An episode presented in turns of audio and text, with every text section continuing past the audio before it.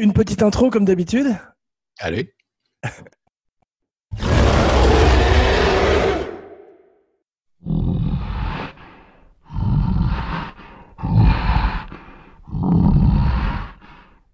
J'accueille à nouveau avec joie dans l'émission mon cinébody Philippe Sedbon, romancier, cinéaste, primatologue, Juju Grand Singe Blanc, pour Cinébodies numéro 40, King Kong, Ernest B. Ernest B. Schotzak et Marion C. Cooper, 1933. They thought it was a monster, but it was the king. They came to his island and they brought her with them. They wanted to get his picture, but they were surprised by his enormous size. And when he saw the woman, he took her without question. Bonjour Philippe, comment vas-tu? Je suis ravi de te retrouver pour euh, la 40e et dernière émission de cette année merdique, Mais épouvantable, oui. ce shit show, comme on dit en Amérique, qui était 2020, et qu'on va quand même essayer de terminer en beauté à émission Oui. spéciale, film spécial. Le roi des podcasts, n'ayant pas peur des mots, accueille aujourd'hui le roi de Skull Island. Kong.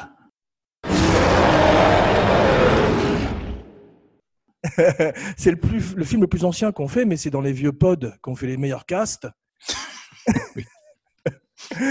Donc, euh, prêt pour notre voyage, prêt pour notre dîner de Kong? Oui, je suis très prêt. Et en plus, je vais te dire, j'ai même vu tout à l'heure, pour toi, pour le podcast, Son of Kong. Skipper, believe it or not, there's a little Kong. What? A little. How little? Oh, waouh, c'était toi C'est moi. Écoute, j'ai hâte que tu m'en parles parce que c'est- c'est un des rares que j'ai pas vu. J'ai pas vu non plus. euh, Tu as vu King Kong Lives, la suite de, du, du- du Dino de Laurentis? America's biggest hero is back. And he is not happy. King Kong lives.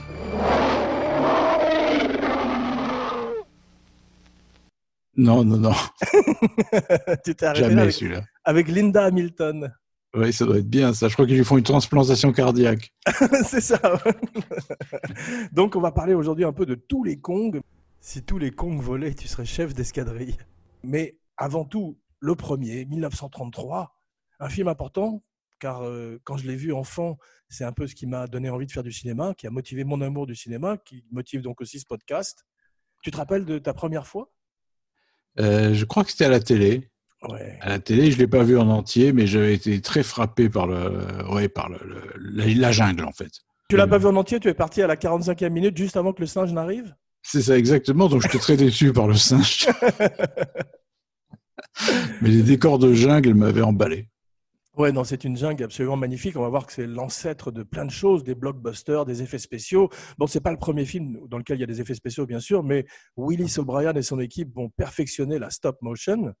Ça avait commencé, on a vu, avec euh, Lost World quelques années auparavant, en 1925, un film de dinosaures. Ouais, Notre histoire commence donc aujourd'hui en 1933. Ouais. Wikipédia, King Kong définit le film comme euh, pre-code monster adventure romance film. Romance, oui. Ah donc on peut peut-être commencer, euh, on peut peut-être commencer à pré-code parce qu'effectivement c'est le code Hayes qui était Ouais. en vigueur à partir de 1934, je crois que c'est l'année suivante, Ouais, ouais. et qui verrait Kong censuré par la suite puisque la scène où il la déshabille avec son gros doigt et il renifle son doigt après. D'autant plus vaine était leur crainte que le gorille est un luron, supérieur à l'homme dans l'étreinte. Bien des femmes vous le diront. Gare au gorille.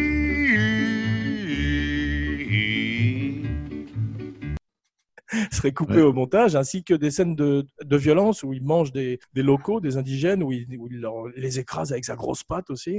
Ouais, et puis il y avait la, la petite vierge qui, était off- qui lui était offerte. Tu te souviens Je sais pas s'ils l'ont gardé, ça, parce que c'est quand même très, très Je sais bizarre. qu'il y, a une- il y a une jeune esclave euh, africaine-américaine au début qui a l'air un petit peu euh, paisible, d'ailleurs étrangement, alors qu'elle s'apprête à rencontrer Un peu Kong. intimidé, mais mais pas, pas plus que ça.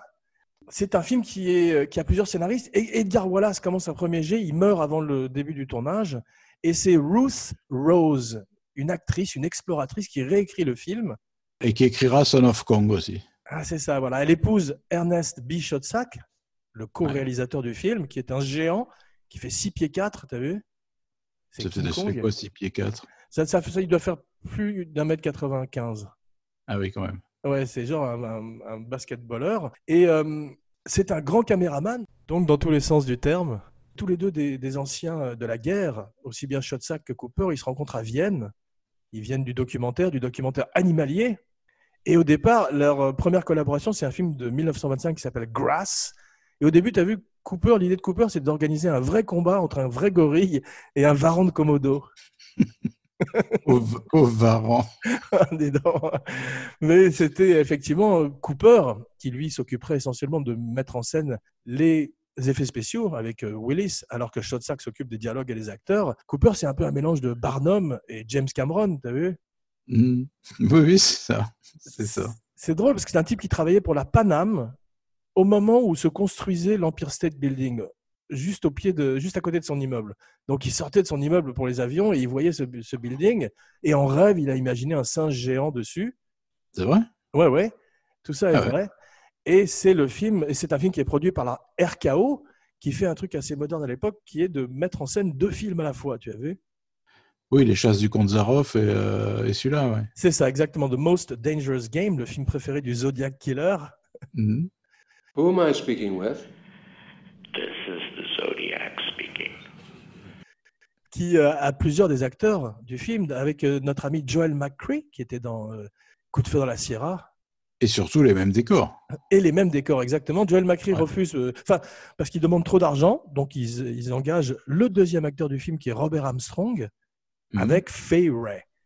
Mhm. C'est un beau sujet, les chasses du comte Zaroff. Qui a été repris un million de fois. Exactement, oui, on en a parlé. Notre version préférée, c'est celle avec euh, Ice-T, Lequel? Rutger Hauer, Surviving the Game. Ah, magnifique. magnifique. F. Murray Abraham. ah ouais, quel casting Gary Busey.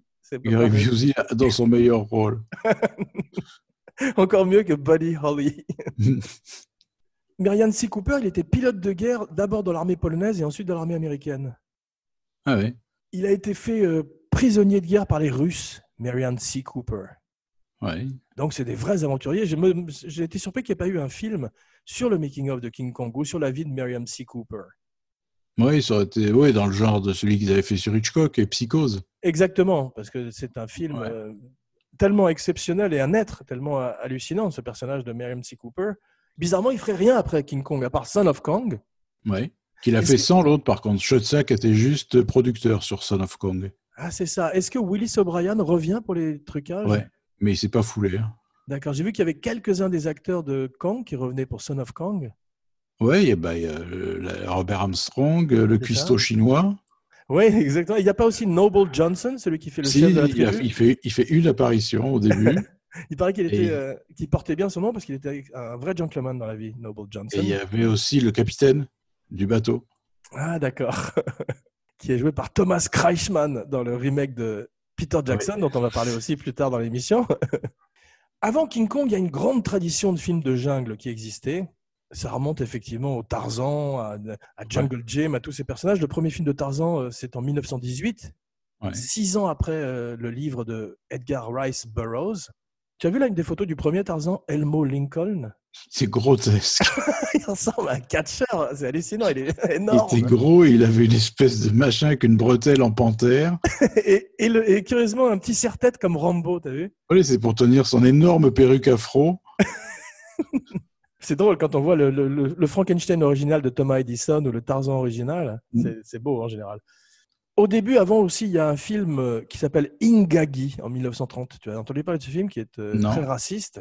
On va parler pas mal de racisme aussi euh, avec King Kong aujourd'hui, mais celui-là était encore plus raciste que King Kong parce qu'il montrait euh, des femmes qui n'étaient pas vraiment noires, qui il était tourné en Californie, qui portaient du blackface. On va parler aussi de la tradition du, la triste tradition du blackface en Amérique, Ouais. et euh, qui étaient euh, mises enceintes par des gorilles et qui donnaient naissance à des enfants mi-singes, mi-humains.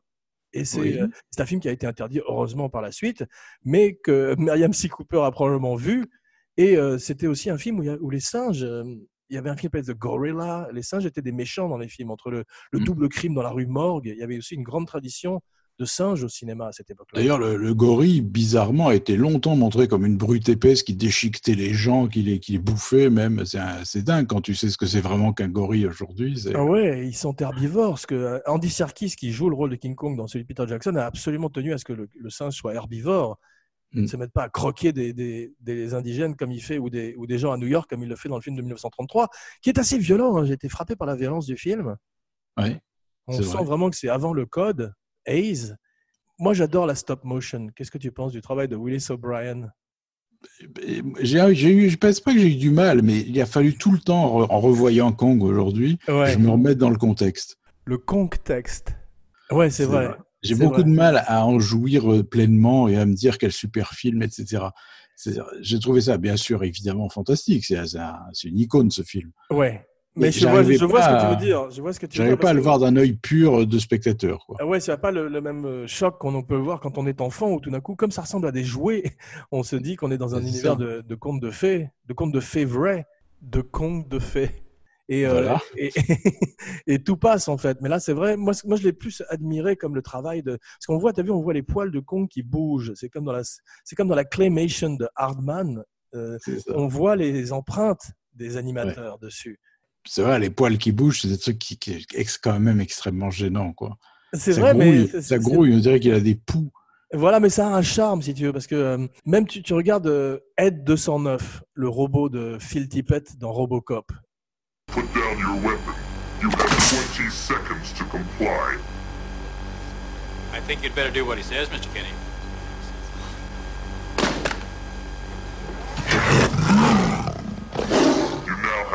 Have 15 seconds to comply. Mhm. Il est fait en stop motion, parce que la stop motion se prête très très bien au robot d'ailleurs. Et il est extraordinaire, il a, il a tout d'un coup une véritable personnalité comme le personnage de Kong dans le film de 1933. Parce que derrière, il y a Mm. un animateur qui est Willis O'Brien. Je t'ai raconté l'histoire, mais je vais la raconter. Comme les animateurs de Pixar ou comme les gens qui travaillent sur computer, ils ont un, un outil qui est important sur leur bureau, qui est un miroir dans lequel ils se regardent et ils répètent, euh, ils font des expressions qu'ils vont euh, recréer soit sur le papier, soit dans leur computer. Et Willis O'Brien a mis son visage dans celui de Kong. Et et, son- et quand sa femme est allée voir le film au cinéma, elle a dit Ah, bah c'est Willis, c'est mon mari. elle l'a reconnu, et c'est vrai que c'est Ray Harryhausen, un des élèves de Willis, qui raconte ça. D'ailleurs, il était boxeur, Willis O'Brien, et King Kong a des attitudes de boxeur par moment. Oui, c'est vrai. Et tu as vu, il fait aussi euh, du catch carrément. Et ça, c'était Shotsack et Cooper qui se sont mis dans le studio et qui se sont mis à catcher devant Willis O'Brien, qui a pris des dessins et qui a filmé. Mais c'est vrai, c'est un petit peu comme ce que fait. euh, Tu sais que Hulk, dans le Hulk de Ang Lee, qui sont un peu les balbutiements du motion capture, c'est lui qui joue Hulk. Ouais, non, j'avais pas. Si tu vois des images sur le net de ce petit chinois il est foudrage en train de détruire un faux décor dans ce qu'on appelle le volume, tu sais, qu'il y a cette espèce de gymnase.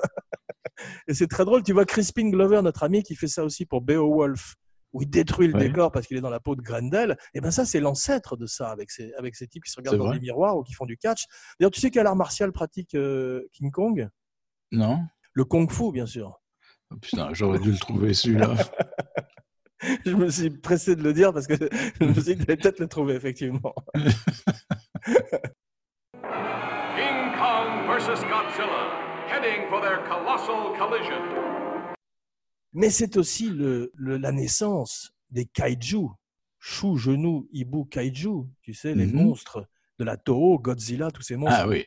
Qui reviennent en force aujourd'hui, soit avec des Pacific Rim, soit avec euh, les reboots de Godzilla et de King Kong. Mais c'est vrai que c'est l'ancêtre de tout ça. Quand tu vois ces gens qui partent en courant dans les rues de New York en hurlant, c'est pareil que dans les rues de Tokyo au moment où Godzilla euh, arrive. Mais là, il n'y a pas beaucoup de, de man in a suit, ce qu'on appelle un homme dans un costume. Non, pas- non, pratiquement pas, je crois. hein. On a dit qu'il y en avait eu quelques-uns, mais c'est essentiellement de la stop motion. Cette grosse tête curieuse avec ses dents du bonheur, on dirait Borgnine un peu. vu, Oui, un gros plan. Il sourit en plus. Et tu as vu, il y, a- il y a des fois des, des triples passes, des passes, parce qu'il y a un plan où on voit Kong qui tient la Frey Ray dans sa main, Ouais. et donc ils ont pris la marionnette, donc petite, de profil, Ouais. ils ont mis l'énorme bras avec la vraie actrice dedans, plus un fond. C'est extraordinaire. Et il y a trois couches, quoi. C'est étonnant. hein. Je suis tout à fait d'accord avec toi. Il y a, tu vois, les layers, comme on dit, effectivement, des matte paintings sublimes. Par moments, on dirait des tableaux Ouais. de Gustave Doré, cette, cette jungle Ouais, dense. la, la jungle est incroyable. Elle est très très belle. D'ailleurs, euh, on verrait qu'elle est en, par- en partie construite à Culver City. Mhm. C'est David. Selznick qui produit le film pour RKO. Ce serait le film qui euh, remettrait euh, RKO sur rail un petit peu. Avant d'être RKO technique, RKO pour le compte, Ouais. pour quelques années en tous les cas, puisqu'il le ressortirait régulièrement. C'est un énorme succès chaque année. Mais c'est un énorme travail de stop motion, de matte painting, de projection, de rare projection, tu as vu? Ouais, ouais, bah Et oui, de- pratiquement, et- et pratiquement que ça. Voilà, et ces miniatures sont très belles parce que ça ressemble à des petits. On dit un diaporama, c'est ça? Mhm. et, et tu as vu, il y a un truc extraordinaire que j'ai lu euh, à l'occasion de, de l'émission, c'est qu'il y a des mini, euh, comment dit, des mini rétroprojections derrière Kong. Oui. C'est-à-dire qu'ils ont fabriqué des tout petits écrans sur lesquels ils projettent des images derrière le singe. Ouais, ouais, tout à fait. Miniature. j'ai remarqué un truc qui, est- qui est marrant et que j'avais jamais vraiment, euh, je n'avais pas fait attention. En fait, Kong change de gueule selon le- la, la marionnette qu'ils prennent. C'est-à-dire que celui qui a l'énorme tête, elle n'a pas du tout la même tête que le petit Kong. Le petit Kong. Exactement, mais il a, et- Cooper euh, disait qu'il y avait deux Kongs très différents qui étaient celui dans l'île et celui à New York. Oui, c'est ça. Dans à New York, il a la tête plus longue Ouais, et il est plus euh, Et presque puis, euh, plus réaliste. c'est ça. Et puis il, fait, il est censé faire euh, 18 pieds Ouais. dans l'île il en fait 24 à New York. Il a grandi. Oui, c'est ça. Ouais, parce que tout d'un coup, ils avaient, par rapport au building, ils avaient besoin d'un- singe plus impressionnant. L'assistant de Willis O'Brien s'appelle Buzz Gibson. L'excellent bon, nommé ça. Buzz Gibson. Mhm. Et le, co- le combat entre Kong et le Tyrannosaurus, le Tyrannosaurus Rex, tu as vu, euh, prendrait 7 semaines pour le faire en entier. Ouais, mais ils les ont amortis parce que c'est un peu long. Ouais, c'est vrai. Sens vrai. qu'ils aiment- ils sont contents de l'avoir fait, quoi. C'est vrai, mais le- King Kong a son, son move, tu as vu, où il arrive et à chaque fois, il prend la mâchoire de- du monstre et il la brise en deux. Ça, j'aime beaucoup. Il l'ouvre. Il l'ouvre. il l'écartelle, ouais. Peter Jackson le referait ça, et, mais comme Peter Jackson est un petit peu le monsieur plus du cinéma, Mm. il y a trois Tyrannosaurus Rex. Ce sont d'ailleurs des V-Rex, il les Ah appelle. oui. Ouais. Mais c'est magnifique le combat. D'ailleurs, euh, les effets spéciaux ont un petit peu vieilli de celui de 2005, mais ça reste quand Mm. même assez extraordinaire, mais beaucoup trop long. ce- euh, en dehors du fait que gros miscast avec euh, Jack Black, je trouve, et même un petit peu avec Ouais. Adrian Brody, Tout à fait, je suis d'accord. Par Il contre, très bon casse de Naomi Watts. fantastique. Tout ce Qui est entre magnifique. Naomi, voilà, tout ce qui est entre Na- Naomi Watts et Andy Serkis est sublime. Ouais, c'est vrai. Quand elle est sur cette île et qu'elle dit beautiful, quand ou cette fin où tu peux pas. Moi, en fait, si tu veux, King Kong, quand j'étais petit, je l'ai vu, j'ai pleuré la mort de Kong. C'est comme la, la mort de la mère de Bambi. C'est un passage, un rite initiatique pour un enfant. Hmm. Well, old King Kong was a hell of a gorilla. He stood four stories tall. They shot him with missiles and aeroplanes, but he refused to fall. With Fay Ray in the palm of his hand, he walked right over the world. Cause just like me, he would do anything just to keep his girl. Alors, alors c'est marrant parce que, dans, en tout cas, dans cette version-là, je me souviens plus trop des plus récentes, mais il, il tue quand même des gens de manière assez horrible. Tu as vu la scène où il prend une bonne femme dans un immeuble Ah, c'est Il croit que c'est. Fairy. Ouais. Il regarde, c'est pas elle, il la balance comme ça. Ouais, c'est bien fait d'ailleurs, la chute de la femme. Ça m'a fait penser à la chute de Hans Gruber dans Die Hard. Oui, c'est vrai. Mais c'est terrorisant. Elle tombe effectivement du 20e étage. C'est ce que De Laurentiis voulait absolument, c'est que Kong soit tout à fait pacifique. C'était les années 70 et il voulait en faire. Il voulait, comme il disait, vous allez voir quand le singe, quand le quand le, le requin de Jaws est mort, personne ne pleure. Mais quand mon singe va mourir, everybody gonna cry. c'est ça. Et il était très cute. Je me souviens d'un plan où il soufflait sur euh, Jessica Lange, tu te souviens? Bien sûr. Et puis il l'a déshabillé était aussi. mignon. On peut en parler un petit peu du Kong de De Laurentiis parce qu'il y a des anecdotes extraordinaires. La première, c'était, tu connais celle de Meryl Streep, j'imagine? Oui, on lui avait dit qu'elle était trop moche. c'est ça, et elle parlait couramment italien, donc elle les a entendus, lui et son assistant, parler italien et dire qu'elle était laide. Trop laide pour Kong. elle était repartie très triste dans le métro toute seule. Carlo Rombaldi, le créateur de E.T., euh, arrive et dit Je vais vous faire euh, un singe robotique de 40 pieds de haut. Mm. C'est-à-dire quatre étages de haut, tu vois. Il arrive, il dépense euh, je sais pas combien de millions de dollars. Le singe ne marche pas du tout. Et à l'arrivée, à l'arrivée, il est 35 secondes dans, le- dans le film, je crois. et, ça- et le reste du temps, c'est Rick Baker dans un costume avec un visage animatronique qui est quand même très très bien fait. Ouais. Et toujours cette, ces deux grosses paluches et cette grosse tête. C'est vrai qu'ils n'ont pas du tout la même texture que dans les plans larges. C'est ça, mais c'est toujours un pied, une main, tu sais, c'est toujours cette main qui arrive dans le building, etc. Et alors, c'est terro- c'est terrorisant. Bon, Jessica Lange a beaucoup souffert physiquement, elle a eu des, des côtes cassées parce que c'était un apparatus quand même hydraulique extrêmement dangereux, comme tu peux l'imaginer. Et elle imagine celui de 1933, où tout d'un coup, Févray est en l'air à, à 10 pieds, à 10 mètres du sol, tu vois. Et Par elle contre, dit- la main, la main ne bouge pas, je crois, dans les gros. non, mais c'est Ouais. exactement, mais c'est ça le problème, c'est qu'en fait, elle- elle- un- des machines arrivaient et l'enserraient dans la main, mais elle dit que plus elle se débattait à 10 mètres du sol, plus le grip de la main se, se relâchait petit à petit. Et au moment où elle allait tomber dans le vide, elle comptait sur Cooper pour dire couper, tu vois, au shot sac. Mais elle risquait vraiment sa vie dans cette main géante, quoi. C'est fou. J'imagine les effets spéciaux à l'époque. Ouais, t'as vu la, la grosse tête, il l'a transportée sur un camion aussi. On voit les images de 1933 avec cette grosse tête hilar. Mm.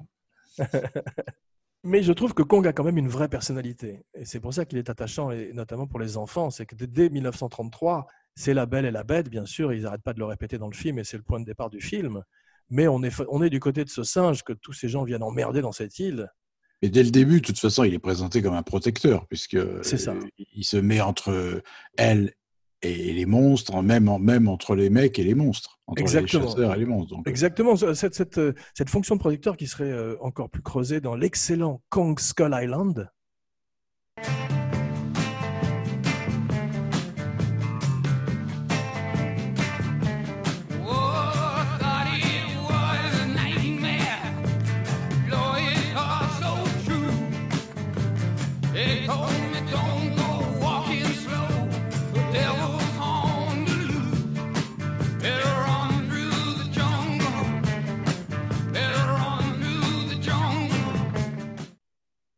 Mon préféré. 2017, ouais, mon préféré aussi. C'est un vrai popcorn movie. Ils reviennent aux racines du film. Et euh, c'est ce qu'on appelle un B-movie, mais dans le sens euh, noble du terme, je trouve. Et c'est euh, extraordinaire singe qui est plus proche cette fois-ci des kaiju, qui est très peu motivé par une performance de motion capture. Tu sais Ouais. que tu te rappelles de ce, ce soldat qui boit de l'eau et qui voit tout d'un coup arriver Kong dans cette espèce de rivière de géant comme ça face à lui? Tu te rappelles pas Mhm. dans Kong Skull Island? Non, pas vraiment de ce plan-là, mais D'accord, parce que ce soldat s'appelle Toby Kedrell et c'est lui qui fait les, les expressions de King Kong. d'accord. Mais il a simplement travaillé quelques jours avec l'équipe de- d'effets spéciaux, contrairement à Andy, à Andy Serkis, qui a tourné le film deux fois. Il l'a tourné une fois en costume sur le plateau pour euh, Naomi Watts, et ensuite avec euh, tous ces petits points sur le visage de motion capture dans un studio en volume pour les animateurs. Mhm.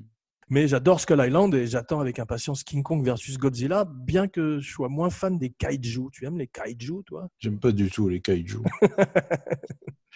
j'aime pas du Pas tout quand fan. ils, écrasent, quand ils écrasent les maquettes, j'aime pas du tout. Ouais, moi je suis ni, ni fan des originaux de Toho, Mm. ni fan des plus nouveaux en CGI avec ces monstres. Même Pacific Rim m'avait laissé un petit peu de glace. Celui qui est pas trop mal, mais bon, je l'ai vu il y a un moment, c'est celui de Roland Emmerich. Ah, Ça commence. Godzilla de Roland Emmerich. Il est pas trop mal. Ah ouais, il avait une grosse gueule, je me rappelle, il avait une mâchoire carrée et il y avait surtout euh, mon ennemi, l'e- l'ennemi héréditaire de ma famille, Mathieu Broderick. Et qui revient souvent d'ailleurs dans le podcast. oui, c'est vrai. Euh, je suis- Là, je peux pas te suivre sur ce terrain-là, non pas à cause de Mathieu Broderick, mais j'avais été un petit peu déçu par le film. Il y avait des bonnes choses dedans, mais c'était quand même euh, les personnages étaient encore plus unidimensionnels que d'habitude, ce qu'il faut le faire dans un film de King C'est- Kong. que- c'est vrai, c'est vrai. Par contre, j'avais été très bluffé par le, le, le monstre, quoi. Ouais, c'est vrai. C'est la première fois qu'on voyait un monstre euh, en digital comme ça. Il y en avait un qui était encore plus réussi, à mon avis, c'était Cloverfield. Oui, c'est vrai. Bon, on le voyait très peu, très On très le- peu. On le voyait très peu, mais c'est cette idée de faire un Godzilla en found footage Ouais. était très bien faite. C'est Matt Reeves, le type qui fait le nouveau Batman, qui a fait ça, je crois d'ailleurs. Et qui a fait justement les planètes des singes, à propos de singes. Au revoir, ma chérie. Ma fille va faire une petite promenade. Ça a été filmé en partie à San Pedro, en Californie. Ouais. Toutes ces séquences d'arrivée de, de plage. T'as vu, c'est un film, j'avais oublié, c'est un film extrêmement nocturne. C'est vrai. Il y a vrai. simplement cette cérémonie euh, raciste avec ces indigènes qui, euh, où ils ont dû. Mais t'as vu, ils ont mis du blackface à des noirs, à des Africains américains, dont Noble Johnson, Oui. ou des Mexicains aussi. J'en ai vu certains qui étaient un petit peu moins noirs quand même. Cela dit, je sais pas si tu te souviens, mais Noble Johnson dans Les Chasses du Comte Zaroff, il joue un russe. Ah, c'est ça, Et- ouais. et ils ont blanchi le visage, c'est même Exactement. Je crois qu'il joue aussi dans La Momie. C'est un acteur qui était très réputé à l'époque et qui justement était connu pour pouvoir. C'était un peu le Cliff Curtis de l'époque. Il pouvait jouer toutes sortes de- d'ethnies Oui, différentes. oui. Ouais, j'aime beaucoup cet acteur. Mais c'est vrai que c'est un film qui a, qui a plusieurs lectures parce qu'ils ont dit à l'époque aussi que c'était bon, c'était en plein pendant la ségrégation. C'était une époque en Amérique où si un noir regardait une femme blanche ou une femme blonde, il risquait véritablement de se faire lyncher. Et euh, c'est un peu l'histoire aussi de l'esclavage avec ce singe qu'on ramène. Et tout le monde, a tout- beaucoup de gens ont fait un parallèle sur Oui, oui, j'y ai pensé là. Ai Ouais. pensé. Kong qui, est- qui est ramené contre son gré, en- en- en- enchaîné littéralement en Amérique. D'ailleurs, personne ne montre jamais comment on met ce singe sur ce bateau. Non, ils ont ellipsé élégamment. Ruth Rose, la scénariste, passe directement de, du chloroforme à Broadway, la huitième merveille du monde. C'est ça. un grand, beau sens de l'ellipse. Mais euh, on est dans le bateau, je crois, au retour avec euh, le Kong de Dino De Laurentiis, puisqu'elle tombe dans la cage à un moment. Oui, c'est vrai. Ouais. Et, euh, je, et Peter Jackson, non, Peter Jackson, on passe également directement à Broadway, parce que Peter Jackson, il y a des moments où il est bordure Gus Van Sant Psycho, tu as vu, c'est plan par plan, il recrée l'original. Ouais, mais tu sais qu'il avait refait la scène des araignées. Ouais. En, il avait refilmé en maquette, quoi. Je l'ai vu. Cette fameuse scène des araignées de 1900, oui, je l'ai vu aussi, de 1933, C'est qui a été, paraît-il, filmée, qui a été jetée. Ouais, c'est ça. Parce qu'elle était trop insoutenable. Donc, ils l'ont, ils l'ont enlevée, on l'a jamais retrouvée. Absolument, c'est fou. C'est Weta qui l'a recréé et il paraît qu'ils ont utilisé les crabes ou les, les monstres de l'époque aussi. Oui, ouais, j'ai vu qu'ils avaient retrouvé les petits animaux tout, tout abîmés, tout rouillés, ça, etc. Exactement. Parce que bon, Peter Jackson est le fan le plus connu de King Kong et il a même une armature du petit singe et, comme tu dis, une armature d'un du diplodocus. Mais tu as vu, c'est beaucoup d'herbivores. Ces gens n'arrêtent pas de tirer euh, sur des herbivores. Oui, oui, je sais, c'est, c'est incroyable le manque de, de documentation qu'ils, qu'ils avaient. et puis, c'est vraiment, ils sont horribles. Quand ils arrivent, ils tuent tout ce qui bouge. Et euh, ce qui est drôle, c'est que tu sais que en quelle année est apparu le monstre du Loch Ness? Non, 1933, quelques mois après King Kong. non, c'est vrai? Ouais, c'est vrai. Et, c'est parce- et les gens disent que c'est parce que cette créature que Willis O'Brien montre dans l'eau, qui est un brontosaure ou je sais pas quoi, qui est un de ces herbivores qui Mhm. nous font chier, et tu sais, qui fait, qui fait renverser la barque. Je vois très bien. Bah, toute l'iconographie de- du Loch Ness est basée là-dessus, si tu réfléchis. C'est vrai. Et si c'est la même année, il n'y a aucun doute. C'est, voilà, c'est c'est étonnant, ça, ça m'a fasciné parce que c'est c'est c'est les mêmes images de Locke euh, embrumé, tu vois. Surtout que c'est sans doute la première fois qu'on voyait un, un dinosaure comme ça dans un film. Ouais, euh, À part le, à part le le, Lost World. vieux, là. Voilà, Ouais, le Lost World. Là, moi, je l'ai vu, Lost World. C'est bon, c'est Ouais. Bah, c'est un film muet, c'est. Bah, également Willis O'Brien qui était qui perfectionnait ses techniques parce qu'avec Kong, Ouais. il a, t'as vu, avec son ami Buzz Gibson et, et une grosse équipe aussi, j'imagine, ils ont mis des, des muscles carrément sur la petite poupée. Oui, oui, j'ai vu. Ouais, c'était vraiment une poupée euh, extrêmement sophistiquée pour l'époque. Il y a beaucoup de figurants et un- une, une des stars du film, c'est quand même euh, cette porte et ce mur. Oui, magnifique. Ça, c'est- l'imagination travaille, t'as pas besoin de singe, c'est pour ça que tu, tu peux faire monter la sauce. C'est un mur qui a été hérité de Cécile B2000, le roi des rois, King of Kings. Ouais. Et la porte venait aussi d'un autre tournage et elle a fini euh, dans l'incendie d'Atlanta sur euh, Autant n'emporte le vent. Ils s'en sont servis comme petits bois, c'est ça? C'est ça, ou en tout cas pour, un- pour un mur ou je sais pas quoi, mais ils l'ont détruit et fait brûler à cette occasion. Mais c'est extrêmement impressionnant ce, ce set, ce décor en vrai, parce qu'aujourd'hui tout serait en fond vert. Ouais. Euh, ce, qui, ce qui est assez bien fait, c'est quand même l'arrivée de Kong, aussi bien dans celui de Peter Jackson que dans l'original, quand ces branches d'arbres commencent à, à se briser les unes et qu'on voit simplement cette forme. C'est très beau dans celui de Peter Jackson parce que c'est une forme euh, gigantesque dans la brume, dans la fumée, t'as vu? Ouais, ouais. Mais c'est pas aussi beau que dans Skull Island. La première apparition de Kong dans Ah ouais. Skull Island est sublime. Is that a monkey? Ouais, c'est magnifique. Ce plan, il est incroyable. Mais Wagner Roberts, le metteur en scène, il a fait des dessins. Il vient du monde de- des effets spéciaux aussi. Et il a fait justement ce dessin de- des hélicoptères. C'était Apocalypse Now versus King Kong. Ouais, ouais. Et c'est Ah cette oui, première scène. D'ailleurs, ils ont du mal à l'égaler par la suite, cette scène. Elle est tellement exceptionnelle. Mais euh, j'aime beaucoup les, les Skull Crawlers. Tu sais de qui Ouais. ils sont inspirés, les Skull Crawlers Le fait qu'ils ont cette espèce de, de comment dire, ce crâne par-dessus leur tête. Ce crâne Ils m'ont rappelé quelque chose, dis-moi. Ben, c'est c'est pas si ça va dire quelque chose, qu'ils sont inspirés de Pokémon. Il y a un Ah non, monstre- ça alors. il y a un monstre dans Pokémon qui ressemble à eux. Et aussi, des- des- il y a un monstre dans Miyazaki. C'est des dessins animés de Miyazaki japonais. Mhm. Mais tu as vu, c'est un monstre qui est, absolument aberrant en termes d'évolution euh, biologique parce qu'il n'a pas de pattes. T'as vu, il a, il a une espèce de Oui. queue et des pattes avant simplement. Comme, et la- l'arrière, c'est un serpent. C'est ça, et la tête, c'est... Oui, non, en fait, ça m'avait fait penser à Arzac de Moebius, la tête. Ah, c'est drôle.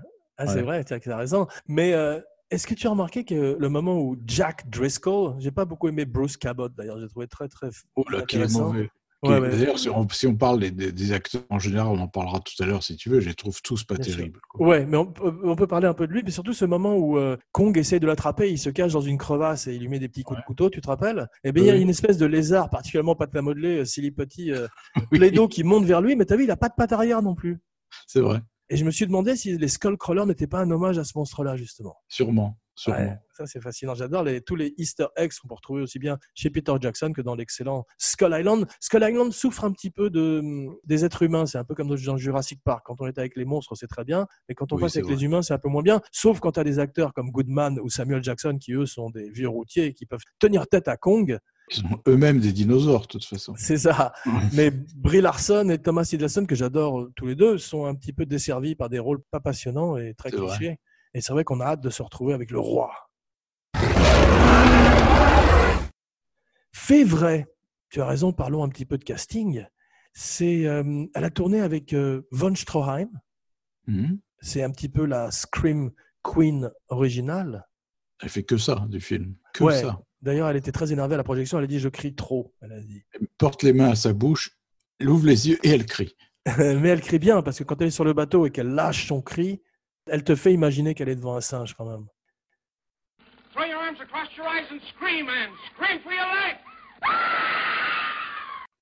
Oui, oui, non, elle, elle est bien dans ce qu'elle fait, mais c'est c'est pas elle d'ailleurs qui, a- qui a, qui a reproché, c'est le, le- le rôle.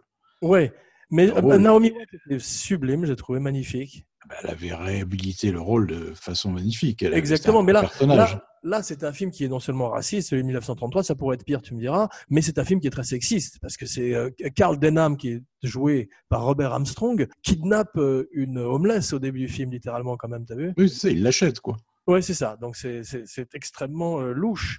Tous, ils sont in- incroyablement crapuleux d'ailleurs tous les deux, je trouve, euh, aussi bien Driscoll que Denham. Je trouve aussi. ils sont Non, mais je trouve qu'ils sont extrêmement antipathiques. Euh, Ouais, Il y a le côté. Non, mais c'est vrai, le fait qu'ils arrivent dans la jungle, ils dégomment tout.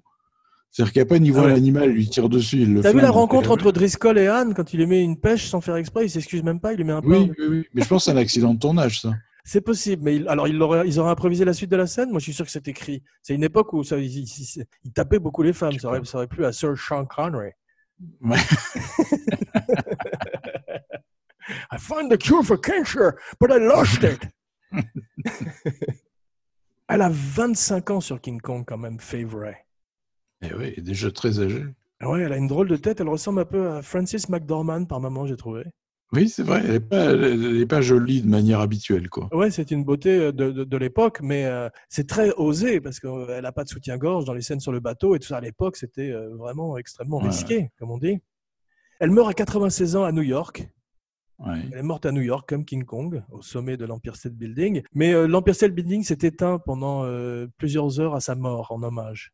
C'est beau. Ouais, c'est très beau. Et elle a refusé un caméo dans le film de Peter Jackson parce qu'elle a dit There is only one king. Bravo. Elle l'a pas dit avec cette voix-là, mais Non. elle- Et L'intention y était. L'intention y était. Il y a eu tellement de temps pour faire les effets spéciaux, ça rappelle un peu ces films de Marvel ou les films actuels où tu as tout d'un coup un, un- deux ans de post-production, Mm. qu'elle a eu le temps de faire quatre films avant que le film ne sorte, Favorite. Ah oui, quand même. Ouais, dont un qui s'appelle Doctor X, qui est le seul film en vedette de l'immonde Albert Decker dont nous avons parlé dans La Horse Sauvage. C'est lui, Docteur X. D'ailleurs, je voudrais faire un petit addendum euh, au sujet de La Horde Sauvage. J'avais oublié, ou on avait oublié de parler aussi de l'influence sur euh, Breaking Bad ou The Shield. Tu sais, ces héros, ces protagonistes qui sont aussi des antagonistes qu'on retrouve Oui. chez Peckinpah et aujourd'hui, quoi. Et aussi Logan, un film que j'avais adoré qui était très Peckinpahesque et Très moderne. vrai, très vrai, très bon film. Très bon film, ouais. Le premier choix pour le rôle de, de de Anne Darrow, tu sais qui c'était? Non Jean Harlow.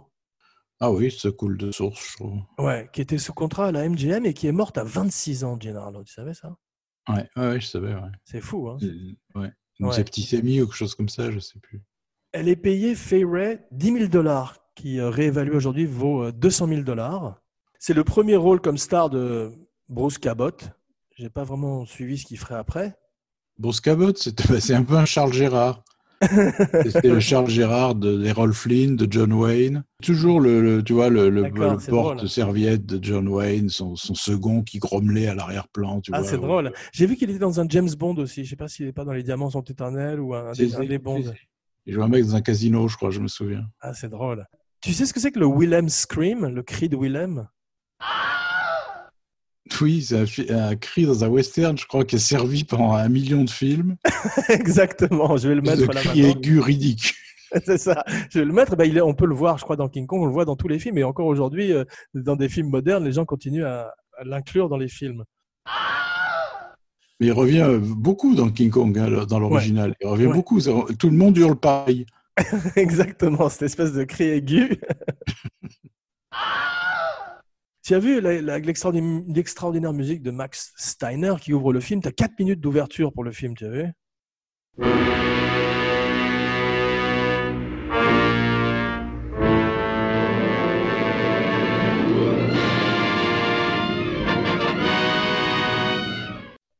Ouais, ouais, et puis très bien, très bien réalisé le début, hein, vraiment. euh, Ouais. Un peu ce que voulait faire, euh, ce que voulait faire Kubrick avec 2001, où il voulait mettre de la musique classique aussi pendant, de- pendant 10 minutes avant que le film ne commence. Tu as cette, cette ouverture, mais au départ, euh, RKO ne voulait pas payer un musicien. Il voulait prendre des musiques euh, existantes, comme c'était souvent le cas à l'époque. Et c'était une des premières fois où un compositeur compose des musiques pour l'image. Ouais, oui, ça, bah, ça se voit beaucoup. Ouais, parce qu'avant, on sort, on sort du muet où les gens jouaient du piano dans la salle, mais là, tu as effectivement la romance, la, la musique d'aventure qui se transforme en musique de, de, tam- de tam-tam. Il y a toute une. D'ailleurs, c'est un presque. Voilà. c'est presque cartoonesque par moments. C'est-à-dire, ça, ça épouse la moindre émotion. Le, Absolument. le personnage qui est, qui est ému, d'un coup, t'as t'as des violons et des machins. ça, il se fâche, d'un coup, t'as les tambours qui reviennent. Et, euh, Exactement. Toute la, toute la scène où il, dés- il la déshabille avec son doigt est, est- est tom- complètement cartoon comme musique, effectivement. ouais, ouais. Avec des petits violons et tout. ouais. Énorme succès à la sortie du film, tu as vu? Ouais, mérité. T'imagines le choc que ça a dû être pour le public de 1933. Ouais, les gens se, se battent pour entrer dans la salle. C'est exactement comme. Tu as vu dans, dans la scène où ils sont à Broadway, c'est 20 dollars le ticket. Hmm. C'est énorme. Oui, pour t'as un mec qui râle d'ailleurs. Ouais, c'est le prix d'un billet aujourd'hui, donc ça doit être euh, 500 dollars pour aller voir Kong, ce qui était énorme à l'époque de la Grande Dépression. Ouais. I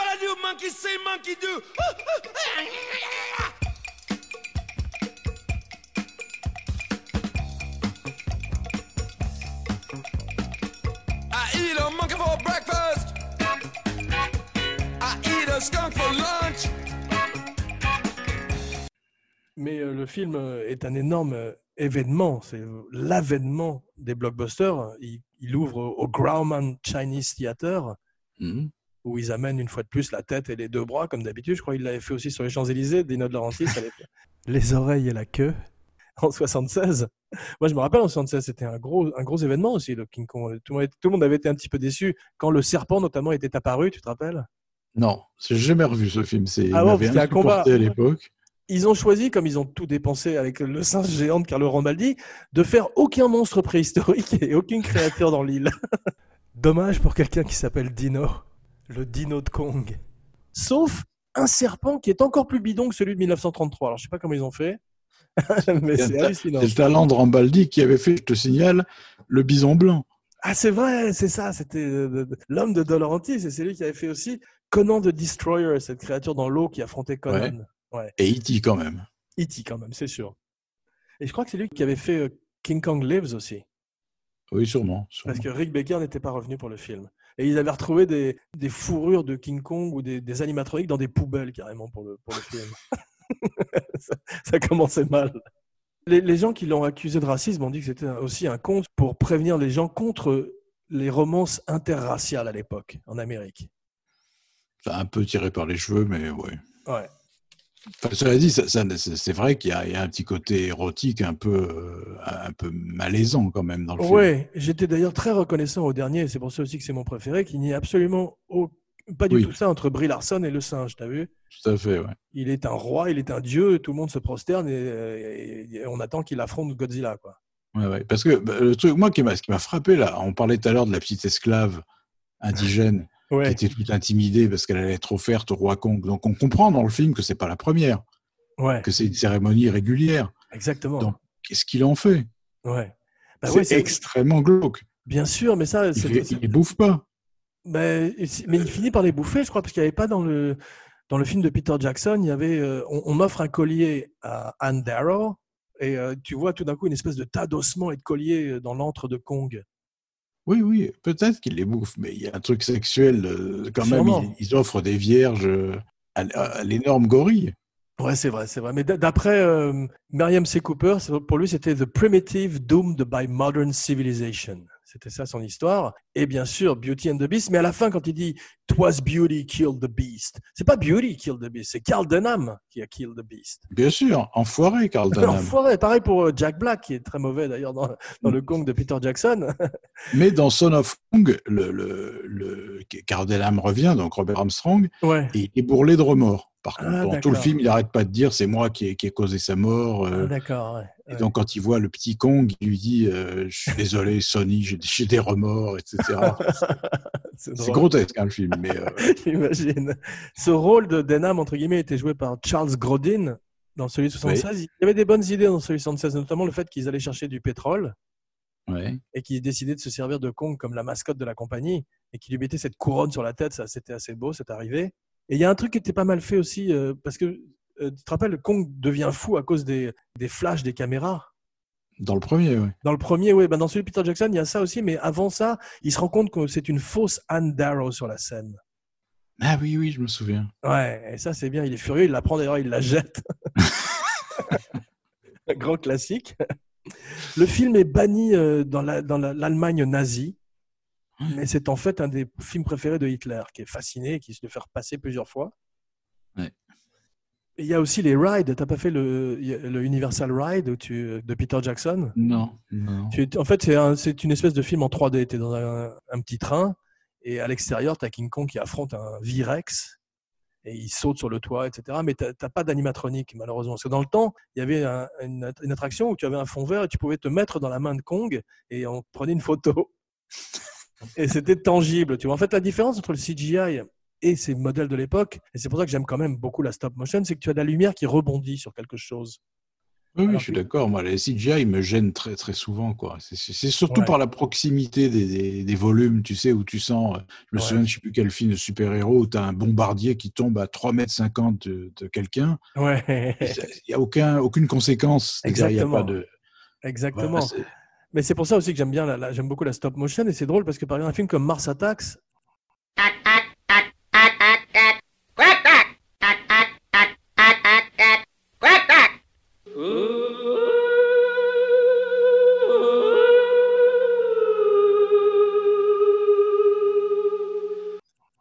Tim Burton avait demandé de la stop motion et on lui avait dit c'est trop cher à faire parce que c'est très dur, ça prend un temps infini de les faire bouger image par image. Et les types de ILM ou de je sais plus quelle compagnie lui ont dit on va te faire de la stop motion avec du CGI.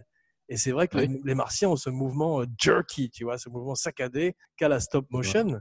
Et tu as vu, euh, Miriam C. Cooper, il est allé voir Favre, il lui a dit je vais, te, je vais te mettre en leading man, the tallest and darkest leading man in Hollywood. Et elle pensait qu'elle allait tourner avec Clark Gable. Mais il y a beaucoup d'expositions. Tu as toujours cette traversée en bateau qui dure euh, 45 minutes dans, les, dans quasiment Ouais. tous les films. Ouais, ouais, et, et, dans, et dans Son of Kong, ce qui est, encore, ce qui est plus gênant, puisque le film fait une heure. Ah, ah bon? Quand même 45 minutes de- de- de- d'introduction. Oh, putain. C'est pour ça que je te dis que Willis O'Brien, c'est pas foulé, parce qu'il y a peut-être trois scènes avec le Son of Kong. On parle pas de Skull Island dans le film, tu as vu, on parle de Skull Mountain. Oui, c'est vrai. Et Denham a un look particulièrement ridicule parce qu'il a une veste dont on a ôté les manches. Oui, C'est une idée folle. oui c'est vrai. Et tu as vu, quand il se met à, à filmer cette cérémonie rituelle, il est extrêmement voyant avec sa caméra. Qu'est-ce qu'il imagine Oui, il, il est complètement con. Il se met au milieu du chemin avec sa caméra en espérant qu'ils vont pas le voir. C'est ridicule cette scène. Il y a des moments où qui sont un petit peu risibles. Avec cette bride justement de Kong qui attend paisiblement, à un moment, je l'ai vu, il y a quand même un moment où elle est- elle- on, met un, un- on met une petite scène sur elle et c'est comme si elle attendait d'aller chez le médecin. Oui, c'est ça. Elle a l'air un peu s'ennuyer, un peu intimidée, mais pas trop. Ouais, c'est ça. Et Noble Johnson est très impressionnant et très imposant quand même. On lui a fait un maquillage sur le visage parce qu'il a la peau grêlée, tu as vu, comme euh, Ouais. Edward James Olmos. Et dans le 2, d'ailleurs, ce qui est intéressant, c'est qu'il il apparaît qu'une seule fois. C'est quand Denham revient sur l'île Ouais. avec le capitaine et la nouvelle Fay Ray. Ouais. ils arrivent sur l'île en canot et Noble Johnson arrive avec, sa- avec ses guerriers. Il lui dit, il a complètement raison, il lui dit, vous avez déjà fait cette connerie la dernière fois, rentrez chez vous. Ah, c'est drôle. J'aime bien dans les scénarios quand ils dénoncent les problèmes, c'est comme, comme dans Die Hard, comme, comme dans Die Hard 2, comme ils disaient, c'est pas possible, ça m'arrive une deuxième fois quand même. Ils le disaient. Bruce Cabot est très mauvais acteur quand même, parce que tu as vu, il, il Ouais. porte bien son nom, tu me diras, mais il est toujours euh, face caméra quand il joue, tu as vu?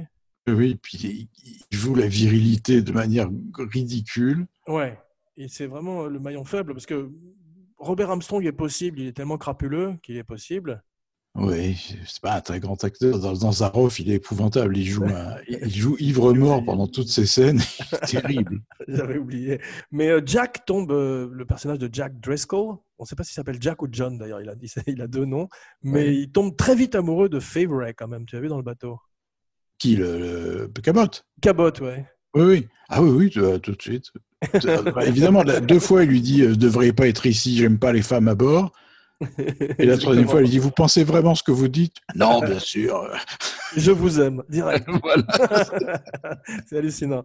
Mais euh, il y, a une- il y a une scène qui est très bien faite et qui fait très film d'horreur, parce que Kong est quand même un film d'horreur, faut pas l'oublier. C'est le kidnapping de Anne. Oui, très bonne scène. Ouais, nocturne comme ça, où on reste sur cette pirogue, ça fait très peur, je trouve. Toujours un peu de racisme avec ce cuistot. Euh, je je l'ai montré à ma femme, le cuistot, parce que ma femme est chinoise. Elle a dit, au moins, il a des répliques. Ce qui est vrai. C'est très, juste. Ouais. Et il revient dans le 2 où il a encore plus de répliques. Ah bah, tu vois, donc c'était probablement un acteur qui a quand même euh, qui existait à l'époque. C'était assez raciste aussi dans le film de Peter Jackson, La Tribu. T'as vu, c'était une tribu encore plus de films d'horreur où ils étaient tous en transe avec les yeux blancs. Oui. Euh, c'était vraiment. euh, ils débarquaient dans un film de Dario. non, Pas Dario Argento, comment s'appelle le type qui avait fait. euh, Oui, Ruggero Deodato. Ruggero Deodato, voilà, bravo. Mais c'est ça, ils avaient des masques plâtreux blancs. euh, Oui, mais il était, allé, il était allé trop loin dans l'horreur. Et Mm. et c'était aussi raciste finalement que l'original. Cela dit, euh, en le revoyant aujourd'hui, peut-être qu'à l'époque, c'était vécu comme ça. Moi, j'ai pas trouvé que c'était extrêmement raciste, puisqu'en fait, ils ont tort, les Blancs. Oui, c'est vrai, mais je, te parle de cette tribu où ils ont quand même bordure d'avoir des os, dans, ils ont des os dessinés dans le nez, t'as vu? Oui, c'est vrai. C'est ça qui est un petit peu caractéral. Et puis ce chinois avec son hachoir, c'est un peu comme. Il n'y avait pas un personnage dans Lucky Luke comme ça? C'était un peu raciste Si, aussi, si, Lucky Luke. tous les Chinois dans Lucky Luke. C'était très raciste, Lucky Luke, en fait. Il y avait du blackface dans Lucky Luke? Ah oui Ah, C'est possible, hein. Tu te rends compte qu'il y avait un film en 1986 qui s'appelait Soul Man, où C. Thomas Howell se faisait passer pour un noir avec du cirage sur le visage pour obtenir une bourse en université. Oula. Tu te rappelles de ce film ou pas? Non, j'ai pas vu. Ouais, il y a comme ça des films. Le dernier qui a fait ça, mais c'était euh, pour la comédie, c'était Tropic Thunder, où Robert Downey Jr. jouait un noir, tu te rappelles? Oui, hilarant, ça va. Ça, c'était très drôle. C'est un film qui pourrait plus jamais voir le jour aujourd'hui, mais qui était Ouais. très drôle. Mais Ouais, c'est ouais. une tradition très vivace. Les, Mar- les Marx Brothers ont fait du blackface. euh, Al Johnson, bien sûr. Et, et j'avais vu un film, je sais plus son titre, où Ed Harris joue Al Johnson maquillé en noir. Ah ouais, tu vois, mais c'est Ouais. très étonnant. C'est une tradition qui, heureusement, est morte, je crois, aujourd'hui. Comme celle des Indiens, d'ailleurs, des, des Indians. Oui, parce que dans le, dans le dernier film Skon- Kong Skull Island, les euh, autochtones sont joués par euh, des Vietnamiens, je crois, ou là où ils ont tourné le film. Puisque c'est censé se passer en Asie, euh, je ne sais plus exactement où. Il y a une, euh, un cliché de cinéma que j'adore, qui vient peut-être de King Kong, qui est l'hôtel sacrificiel. Oui. Dès que tu vois un hôtel sacrificiel, tu sais que tu vas passer un bon moment dans un film. Il y a des plans que j'adore qui sont complètement absurdes quand ils attachent Fairy, tu sais, entre les deux poteaux, là. Ouais. vu, il y a des gros plans pour détailler la méthode de fermeture de- Ouais. des liens. Exactement, ouais. Et après, on voit Kang qui arrive et qui défait le truc gentiment pour Très le tout arracher. Très facilement avec son, gros doigt, d'ailleurs, il arrive à la déshabiller, tu as vu, de façon euh, incroyablement délicate. Oui, oui, bah, on dirait qu'il n'y a pas de couture, tu sais. C'est, euh, Ouais, il il met le doigt et le vêtement s'en va. Exactement. Mais euh, j'ai été frappé, la caméra bouge beaucoup pour un film de l'époque, je trouve. Tu crois? Ah oui, il y a des moments où euh, on est quand même, euh, notamment dans la cérémonie, je trouve quand on l'amène jusqu'à l'hôtel, ça, ça- ça bouge pas mal. J'ai trouvé, c'était, faut voir quand même ce que c'était que les travelling à l'époque ou tout ça, et j'ai trouvé que c'était un peu plus Ouais, dynamique que ce, ce- que ce dont je me, ce que je me rappelais en fait. Et en fait, t'as vu, ils vont tous euh, en haut de du mur et ces bordures, ils prennent du popcorn, c'est le, le show, quoi. Oui, oui. ils se font chier dans cette île et tout d'un coup, c'est leur spectacle, quoi, tous les C'est samedis. C'est le home cinéma. ouais. J'ai trouvé l'antre de Kong magnifique. Une espèce de Batcave, t'as vu, superbe. Ouais, ouais, c'est vrai. Mais, mais les décors sont géniaux, je trouve, dans ce film. Ouais, c'est vrai que c'est. Ça fait euh, penser au bouquin de Edgar Harris Burroughs, tu sais, les Tarzans. Absolument, ouais. c'est vrai que c'est luxuriant, c'est beau cette végétation. Il y avait eu un très bel effet spécial dans Der Ring euh, des Nibelung, tu te rappelles, de Fritz Lang? C'était, je crois, euh, Siegfried qui affrontait le dragon. Il y avait aussi un, un Ah, effet je l'ai pas spécial. vu celui-là. Ouais, J'ai toujours avait- voulu le voir, j'ai jamais vu. Ouais, il y avait aussi un effet spécial de dragon qui était très réussi. Et Kong la chatouille, t'as vu avec son gros doigt aussi. Mais oui, il est fripon. il est coquin. Mais il devient, comme tu dis, le protecteur petit à petit, comme Ouais. on voit très bien dans le film de Peter Jackson, c'est qu'effectivement, pour survivre dans cette île, de même que euh, Anne Darrow va devenir la, la protectrice de Kong à New York, puisqu'elle Oui. se, se met entre lui et les avions au sommet de, de la tour, et c'est très beau ça dans le film de Peter Jackson. Ouais, c'est vrai. Ouais. Très long aussi, c'est dans mon souvenir, Ouais. ce final. Ouais, c'est vrai. Il y a- comme je l'ai dit, il n'y a pas de traversée en bateau. Est-ce que tu connais, est-ce que tu connais euh, ce que c'est que le Déméter? Euh, Dis-moi. Le Déméter, c'est le bateau qui ramène Dracula des Carpates à Londres. Exact. Ouais. exact. Et donc, moi, il y a eu un livre qui a été écrit qui s'appelle Déméter, qui raconte, la, qui raconte un marin qui part de chez lui le matin dans- en Europe de l'Est et qui va euh, rejoindre son bateau et il ne sait pas qu'il y a Dracula à l'intérieur. Et le script était écrit comme Alien, tout d'un coup, tu vois, où c'était un équipage qui était décimé par Dracula. Oui, d'ailleurs, j'ai toujours regretté, moi, que, que ce soit qu'un pauvre prologue, alors que c'est fascinant, cette histoire de, à bord du bateau. Exactement, ben, c'est pour ça, dans Kong, j'aurais Ouais. bien aimé voir aussi à bord du bateau. Ouais. Il y a simplement quatre biplans et c'est Cooper et Shotsack qui pilotent les avions, ou en tous les cas qui sont filmés en train de piloter les avions parce qu'ils voulaient tuer Kong eux-mêmes. et je crois que Peter Jackson a fait la même chose aussi, c'est possible. Il s'est mis dans un des avions. Il me semble, ouais. Ouais.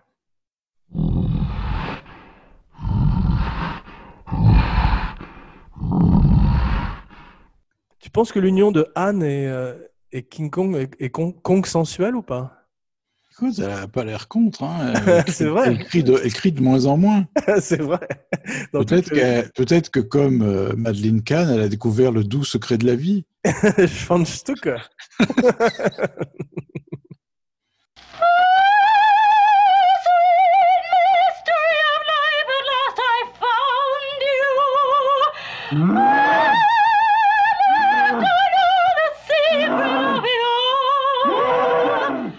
Il paraît que les gorilles ont des toutes petites bites. D'ailleurs, j'ai fait une recherche pour l'émission, c'est vrai Voilà, bah, c'est qui rend le- ma, théorie, ma théorie encore plus valide. Voilà, ce qu'il fallait définir. Ah oui, Willis O'Brien, il n'aimait pas la grosse tête de Kong. Il disait que ça ressemblait pas du tout à, son travail à lui. Ben non, c'est vrai. Ouais, C'est vrai. ouais, Elle est cubique, la, la grosse tête, alors que la sienne est longue. c'est vrai. Et il y a ces espèces d'horribles sourcils, tu sais, d'arcades sourcilières qui bougent Ouais, énorme. comme des vagues, tu sais. Ouais.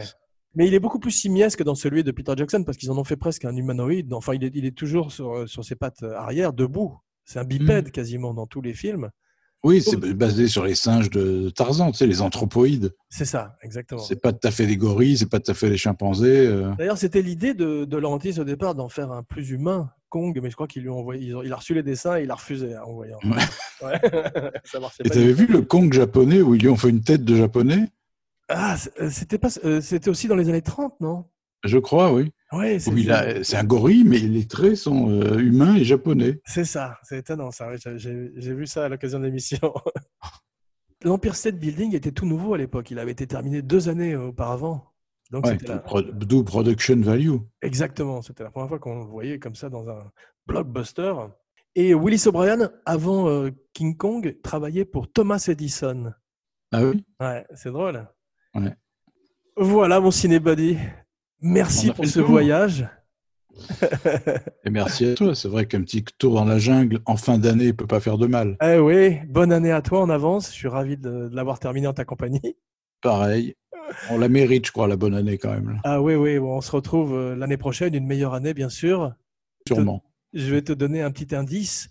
On se retrouve dans une autre jungle avec un autre monstre qui partage les mêmes initiales que King Kong. Je vois très bien de quoi tu veux parler. Alors vas-y, je te laisse l'annoncer. Klaus Kinski dans Agire der Zorn Gottes. Parfait, donc on fera toute l'émission en allemand, bien sûr. Avec l'accent écossais en hommage à Sean Connery.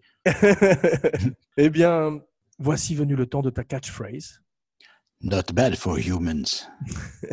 N'oubliez pas de liker, de partager, de commenter partout où on écoute des podcasts, iTunes, Stitcher, SoundCloud. Bonne année à tous. Jean Weber, Twas Beauty Killed the Podcast. Rama Kong, Rama Kong. Yeah. Como some Kong! He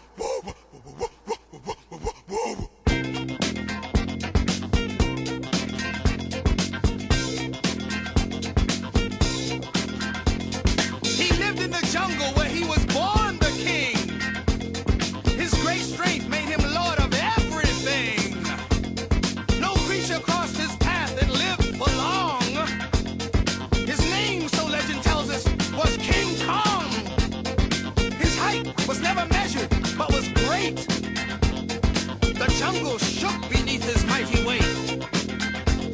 His arms were muscled, sturdy as a tree.